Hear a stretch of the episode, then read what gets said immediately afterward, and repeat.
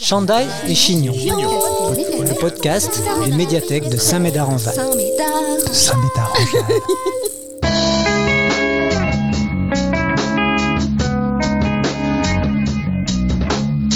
Comment faire la passerelle entre ce que l'on apprend à l'école et un véritable métier? Eva, 24 ans, étudiante, partage son expérience du monde des études. Elle évoque la pression, les incohérences, l'esprit de compétition, la notation, les différents choix d'orientation dès la troisième, le sujet du logement et les questions financières. Elle parle aussi de son parcours en classe préparatoire aux grandes écoles. Eva aime le cinéma de Tim Burton, le beurre de cacahuètes et ses deux chiens. Elle n'aime pas la pollution urbaine, le vin rouge et les biscuits industriels. Avant de l'écouter, voici une annonce de notre partenaire et sponsor. Bar Bibliothèque Bar Bibliothèque et sa douchette magique, elle s'illumine et brille dans le noir. Avec Bar Bibliothèque, amuse-toi à ranger tes livres par ordre alphabétique. Et avec le kit Chandail et Chignon, coiffe-toi comme une vraie bibliothécaire. A, B, E, apprends l'alphabet avec Bar Bibliothèque. Et pour t'amuser deux fois plus, également disponible, Ken l'archiviste.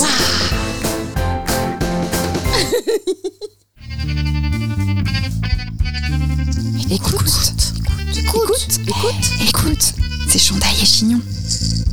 Eva, 24 ans, étudiante, partage son expérience du monde des études. Dès le plus jeune âge, l'école est cette nouvelle phase de notre vie qui, on le sait, nous accompagnera jusqu'à ce qu'on ait pu trouver un métier. Travail qui idéalement nous plaira, tout en nous permettant de bien gagner notre vie. Ce sont souvent les deux critères qui, très jeunes, résonnent dans notre quotidien et vers lesquels on aimerait tendre. Si j'ai peu de souvenirs de la maternelle, seulement quelques flashs dont j'aurais du mal à parler, je me rappelle en revanche très bien de l'école primaire.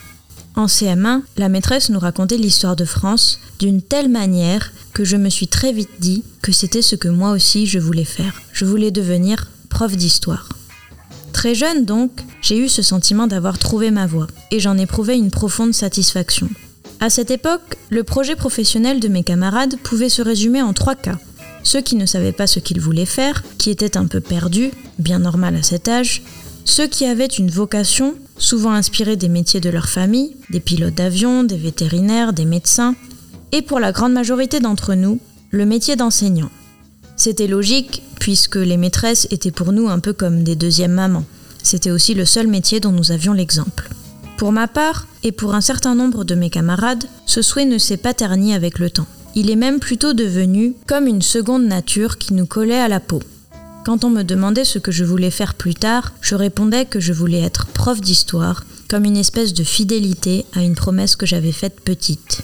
Je me suis vite rendu compte que le métier d'enseignant était en fait partout dans ma vie, à l'école comme en dehors de l'école, et ça m'effrayait un peu. Je ne fréquentais que des enseignants et n'avais donc aucune idée de comment faire un autre métier. Comment devenait-on vendeur, cuisinier, homme politique, traducteur? Je ne savais pas du tout. J'avais seulement compris que, pour devenir enseignant, il fallait passer un concours. Et nous étions beaucoup dans ce cas-là. Je veux dire, à ne rien comprendre au monde professionnel. Ce qui m'effrayait un peu aussi, c'était de me rendre compte que d'autres matières me plaisaient. Le français, l'anglais, et j'avais la chance de très bien me débrouiller dans ces matières. Cette petite voix, j'essayais de la faire taire car elle était pour moi une infidélité à mon vœu de l'enfance. D'autant plus que ce vœu était connu de tous mes enseignants. Chaque année, j'essayais de me faire bien voir par le prof d'histoire-géographie qui m'encourageait dans cette voie. Tu seras une prof d'histoire brillante, nous serons peut-être collègues. Avec le recul, je me rends compte qu'il n'existait aucune passerelle entre le monde du travail auquel on aspirait et cette petite bulle des études. La matière histoire-géographie en était le parfait exemple. Dans le monde du travail, les métiers auxquels on peut prétendre en histoire n'ont bien souvent rien à voir avec les métiers du domaine géographique. D'un côté, archéologue, chercheur en histoire, de l'autre, urbaniste, cartographe.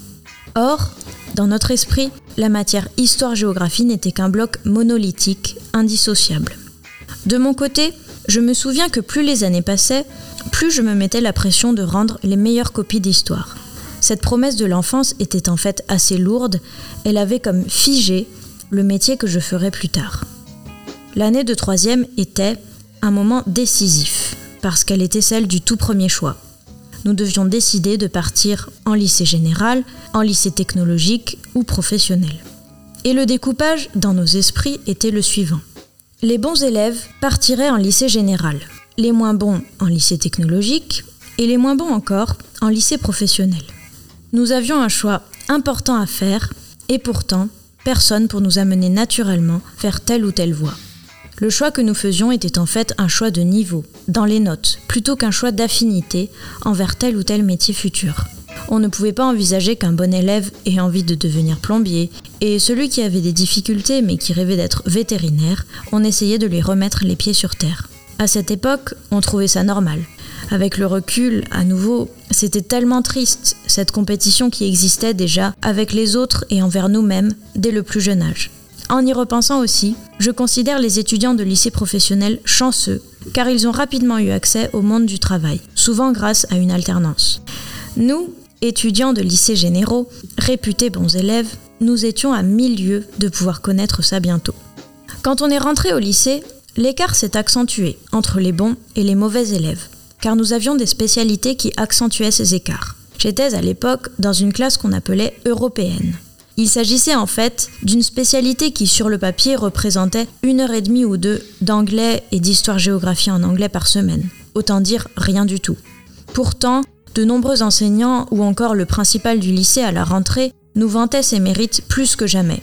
Avec cette mention sur notre baccalauréat, nous aurions accès à bien plus de métiers qui impliquaient les langues, aucun job étudiant en période estivale ne nous serait refusé grâce à notre maîtrise bien plus avancée de la langue anglaise, une vaste fumisterie. En plus de la classe euro, il y avait aussi les latinistes, dont je faisais partie, qui étaient considérés comme les intellos incompris du lycée. Et si on cumulait les deux spécialités, on était souvent perçus comme les meilleurs. C'est dans cet environnement compétitif que nous avons tous évolué. Nous avions 15, 16, 17 ans, et nous avions à peu près tous une idée précise de ce que nous voulions faire plus tard. Et l'enseignement était ce qui revenait le plus. Pour la même raison que quelques années plus tôt, nous n'avions absolument aucune idée de ce que nous pouvions faire d'autre. Il y avait une conseillère d'orientation qui était dans son bureau toute seule. Elle avait tout du cliché que l'on pourrait se représenter. Sur trois années de lycée, on nous a envoyé la voir une fois seulement. Si nous avions la malchance de bien nous en sortir, la conversation se résumait à ⁇ C'est bien, tu as de bonnes notes, continue comme ça ⁇ Je crois que la conversation était plus poussée pour les élèves qui ne s'en sortaient pas du tout. Les parents, par fierté souvent, avaient envoyé en lycée général leurs enfants qui pourtant avaient déjà du mal au collège ils s'étaient retrouvés complètement perdus à devoir changer d'établissement avant le diplôme du baccalauréat, ce qui bien sûr était la meilleure chose qui pouvait leur arriver. Cette différence que l'on faisait entre bonnes et mauvaises notes n'avait en fait que peu de sens. Je me souviens avoir eu un ami qui, au lycée général, était dans cette catégorie d'élèves à mauvaise note. Après une année compliquée en seconde, il est parti l'année suivante en bac pro chaudronnerie où il était aux anges, avait 18 de moyenne dans toutes les matières, la preuve que ses notes ne définissaient pas la personne qu'il était. Il n'avait seulement jusqu'à présent pas appris ce qui l'intéressait vraiment. Mais pour nous, malheureux bons élèves, la déroute continuait, même si nous n'avions pas encore vraiment conscience de tout ça à cette époque. Je me souviens, en terminale, avoir affiné mon choix. La géographie ne me plaisait pas autant que l'histoire. Non seulement je n'aimais pas trop ça, mais en plus, je n'étais pas très bonne. Pas autant que j'aurais aimé, du moins. J'avais des 14-15 alors que je visais mes 17-18 d'histoire et je ne comprenais pas vraiment pourquoi. Car pour moi, il s'agissait d'une seule et même matière, l'histoire-géographie. J'en ai discuté avec ma prof de terminale qui à l'époque m'a dit Mais bien sûr, l'histoire et la géographie ça n'a rien à voir. Et d'ailleurs, si tu deviens prof à la fac, tu ne seras pas prof d'histoire-géographie. Tu seras prof d'histoire, spécialisé dans une période, de toute façon, avec ton niveau, ce serait dommage d'être prof en collège ou en lycée. C'était donc ça que je devais faire. J'étais rassurée et effrayée à la fois. Il me fallait à présent choisir une période de l'histoire qui deviendrait ma spécialité. Mais chaque année, nous étudions une période différente de l'histoire et chaque année, je me disais que c'était celle-ci que je préférais. Le Moyen Âge, les guerres mondiales, l'histoire du Proche et du Moyen-Orient. C'était une affaire à suivre. Puis, à la fin de la terminale, nous avons tous été confrontés à une décision très importante, le choix d'une formation après le bac. De mon côté, commençait à se dessiner la classe préparatoire aux grandes écoles. Décision que j'avais prise parce que ma sœur avait fait pareil dix ans plus tôt. On retrouve cette influence de l'environnement pris comme modèle pour nos choix. Celui-ci, je ne le regrette pas, j'y reviendrai après.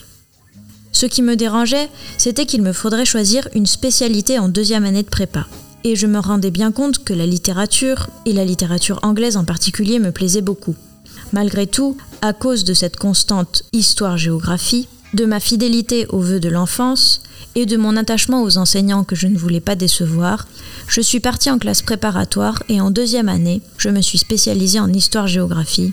Grosse erreur que j'ai beaucoup regrettée. J'y reviendrai aussi plus tard.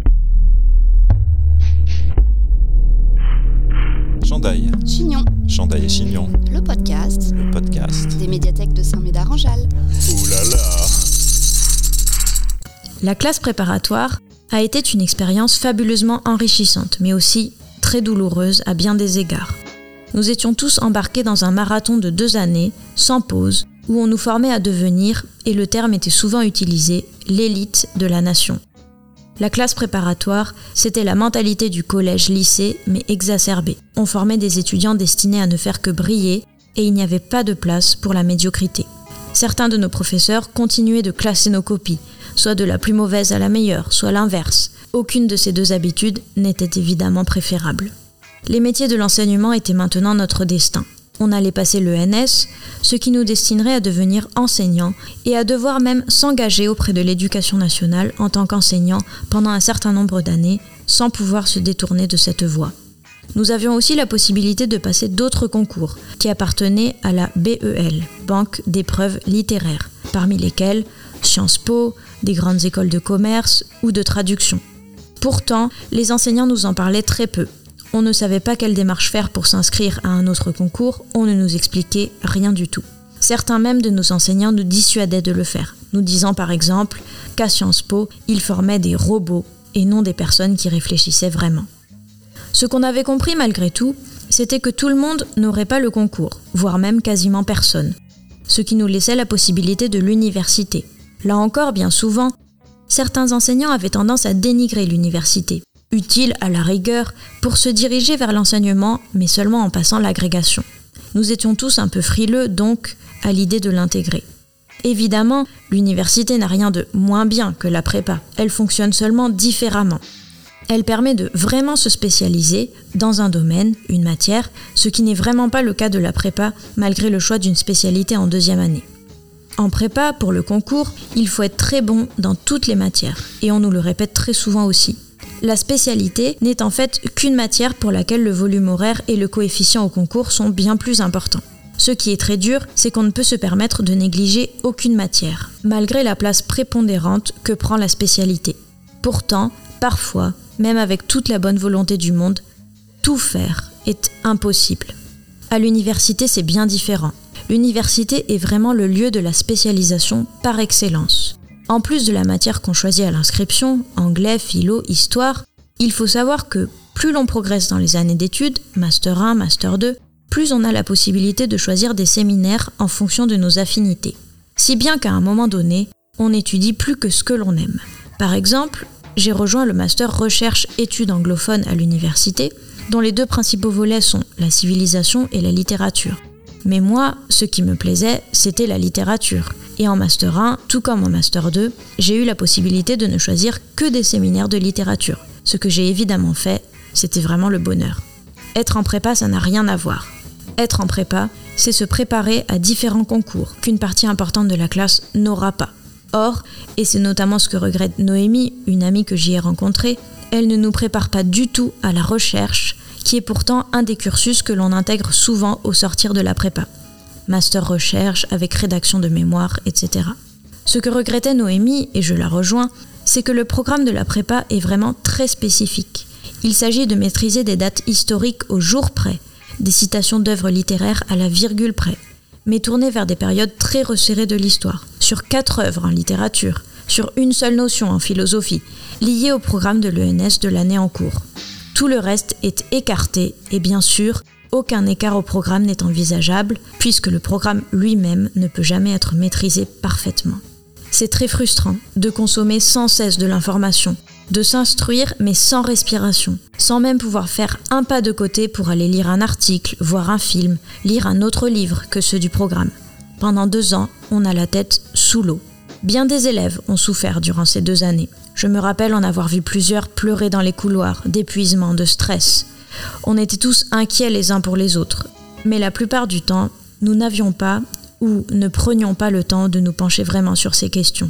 Et il y avait, en première comme en deuxième année, un esprit de compétition qui ne favorisait pas toujours le travail en groupe. Il aurait pourtant pu en apaiser certains, mais il était souvent utilisé à l'avantage des meilleurs, qui restaient entre eux.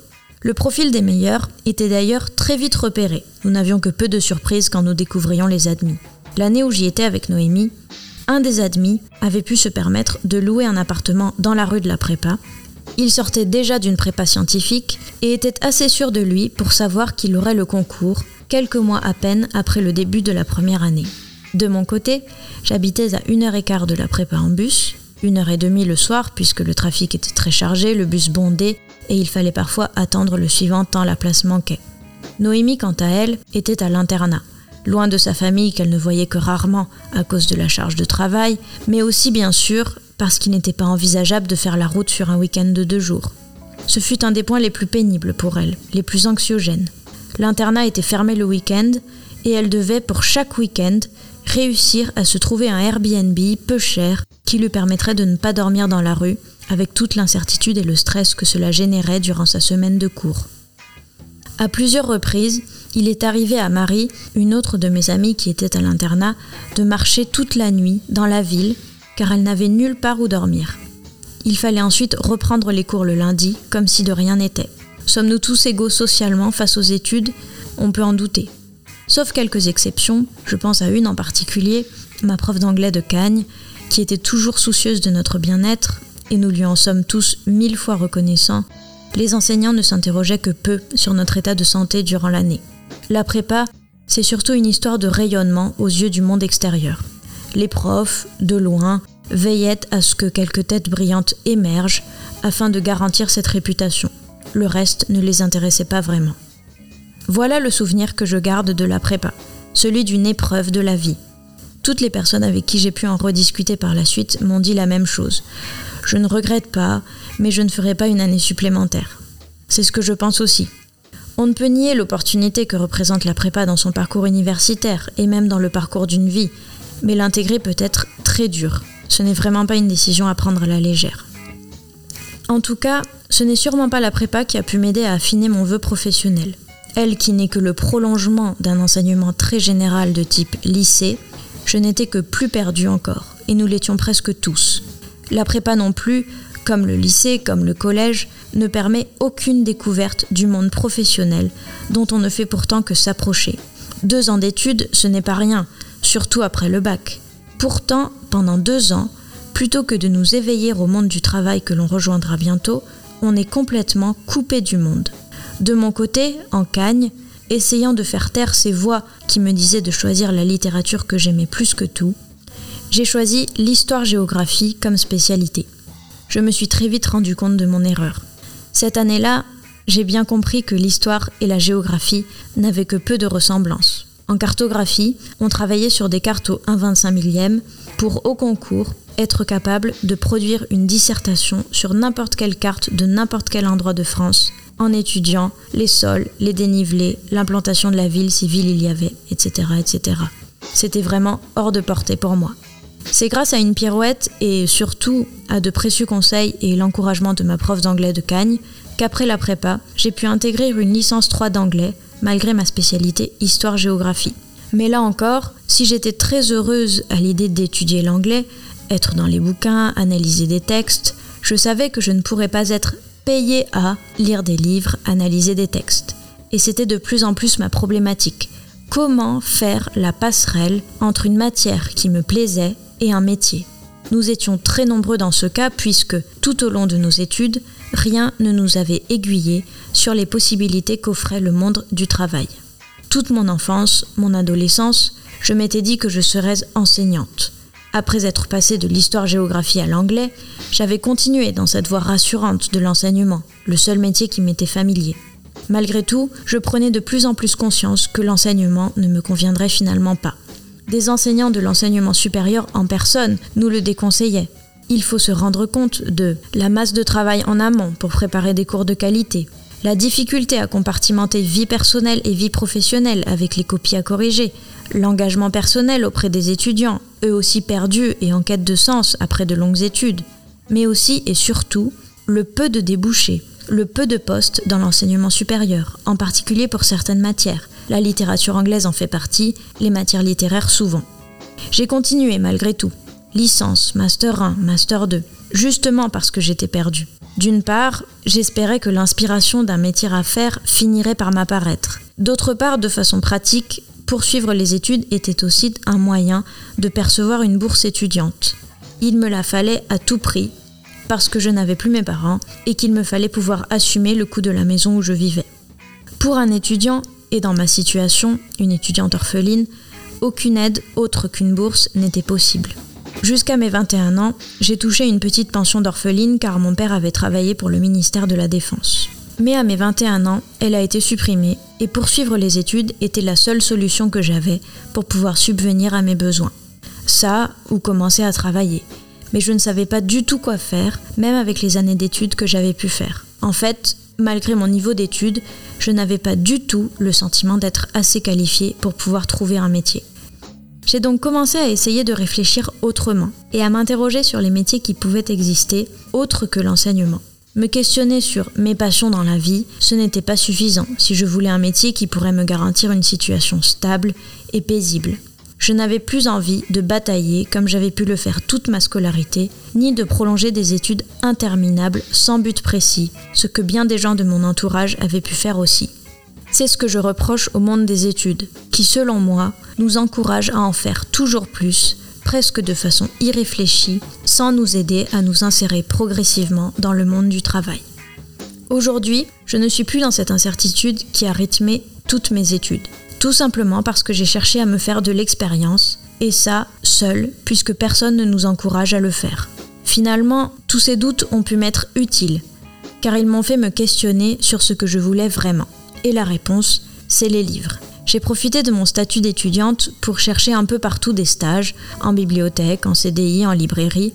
Et après trois stages, répartis sur un peu plus de trois mois, tout est désormais limpide. C'est assez ironique en y repensant, de se dire qu'on a travaillé tellement dur, fait tant d'études, pour finalement se tourner vers ce qui était en fait une évidence tout ce temps. Bien sûr, je ne dis pas qu'il ne faut pas faire d'études, bien au contraire, c'est très important. Je dis plutôt qu'il ne faut pas, surtout pas, se couper du monde quand on les fait. Il faut savoir tendre l'oreille, être attentif à ce qui se passe autour et garder à l'esprit qu'on les fait avant tout pour trouver un métier plus tard. Les études ne sont pas une fin en soi. L'expérience professionnelle, les stages pendant les études sont pour moi indispensables. Ils sont autant de ponts qui permettent de créer du lien avec le monde du travail. Semez vos envies et cultivez votre curiosité en attendant le prochain podcast des médiathèques de Saint-Médard-en-Jalles. Abonne-toi. Chandail et chignon. Chandail et chignon. C'était pas très intéressant.